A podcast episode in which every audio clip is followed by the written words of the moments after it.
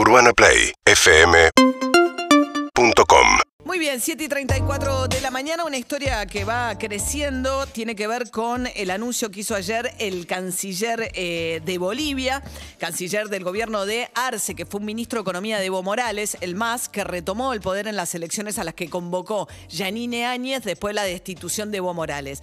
En ese contexto, lo que dijo ayer el canciller es que habían encontrado una nota donde un militar le agradece a la Argentina el hecho de haberle enviado justo cuando estaban arreciando las protestas en la calle, justamente por ese proceso de destitución de Evo Morales, 40.000 cartuchos antitumultos y gases lacrimógenos. La pregunta es en qué contexto, de qué manera el canciller del momento, que era Jorge Fori, dijo a través de Cancillería eso no pasó. La exportación de armas debe hacerse a través de Cancillería. Lo que ocurrió ahora es que Agustín Rossi, el ministro de Defensa de la Nación, encontró un vuelo de gendarmes que volaron en fechas coincidentes a Bolivia. Y bueno, la pregunta es si este, este armamento que utilizó después para reprimir el gobierno de Yanina Áñez eh, partió en ese vuelo o no. Agustín Rossi, ministro de Defensa, buen día, ¿qué tal? ¿Qué tal? ¿Cómo les va? ¿Qué dicen? Buen día para todos. Eh, a ver, para exportar armamento tiene que ser vía Cancillería, ¿no? La autorización, lo que me acuerdo de lo que fue en su momento la- el, el escándalo del contrabando de armas en la época de Menem.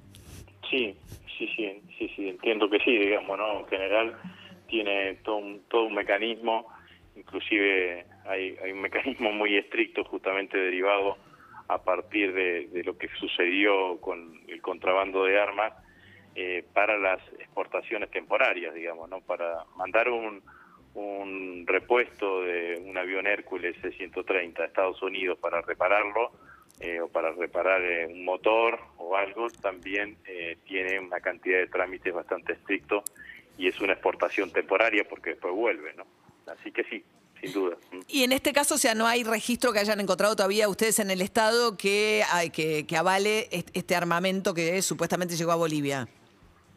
No, lo que nosotros encontramos eh, ayer a última hora, primero tu- tuve la confirmación verbal, después a medianoche tuve la confirmación por escrito de que el día 12 de noviembre, dos días después de la- del golpe contra Evo Morales, que fue el 10 de noviembre, eh, salió un avión Hércules C-130 de al- alrededor de las 23.40, 23.50, entiendo que es de la base de Palomar, a La Paz, que llegó entre las 4 y las 5 de la mañana a La Paz, en la zona militar del aeropuerto de La Paz, que regentea y que, que está bajo control operacional de la Fuerza Aérea Boliviana.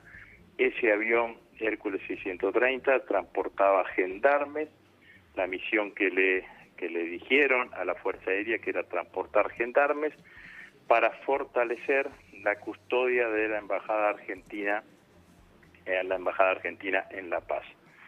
Llegó el, el, el Hércules a La Paz, bajaron los gendarmes con su cargamento, cargamento que no tengo identificado, digamos, ¿no? Con su cargamento y subieron al, al Hércules familiares del personal argentino en la embajada, regresando inmediatamente a la Argentina. El Hércules ni siquiera pagó motores en ese, o plantó motores, como dicen los aeronáuticos, como para volver en forma, en forma inmediata a nuestro, a nuestro país. Las fechas, y esto ya empieza a ser conjetural, las fechas son coincidentes con la fecha en la cual el, el, el jefe de la Fuerza Aérea Boliviana, el 13 de noviembre, le remite al entonces embajador argentino en Bolivia, actual ministro de Trabajo del gobierno de Gerardo Morales en la provincia de Jujuy, le remite una nota agradeciéndole la colaboración y detallándole al estilo de un remito cuál era el material, fundamentalmente municiones y elementos antidisturbios que habían recibido por parte del gobierno argentino. Ahora, eh, eh, eh, que, hubiese, estábamos acordándonos acá con David Cayón, mi compañero, que eh, en ese momento hubo un tema, de hecho había incluso periodistas argentinos que debieron ser rescatados por, con la, por la ayuda de fuerzas de seguridad argentinas, digamos, que había una situación de que requirió reforzar seguridad alrededor de la embajada, incluso ocuparse de casos puntuales de algunos argentinos. Eso ocurrió, digo, suena verosímil el hecho de que haya ido gendarmería. El punto, o por lo menos sabemos que estuvo y se le conocía una actuación pública. El punto si en este vuelo la Fuerza Aérea Llevaron además municiones.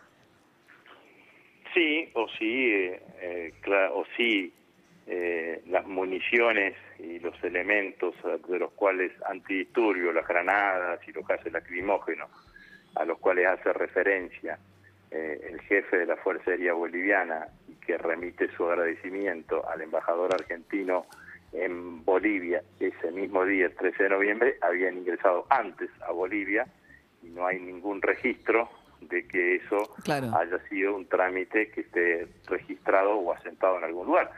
Porque como vos decís, hay crónicas periodísticas de esa fecha en donde se da cuenta del envío de gendarmes para reforzar la embajada la embajada argentina la embajada Claro, argentina en sí. Bolivia.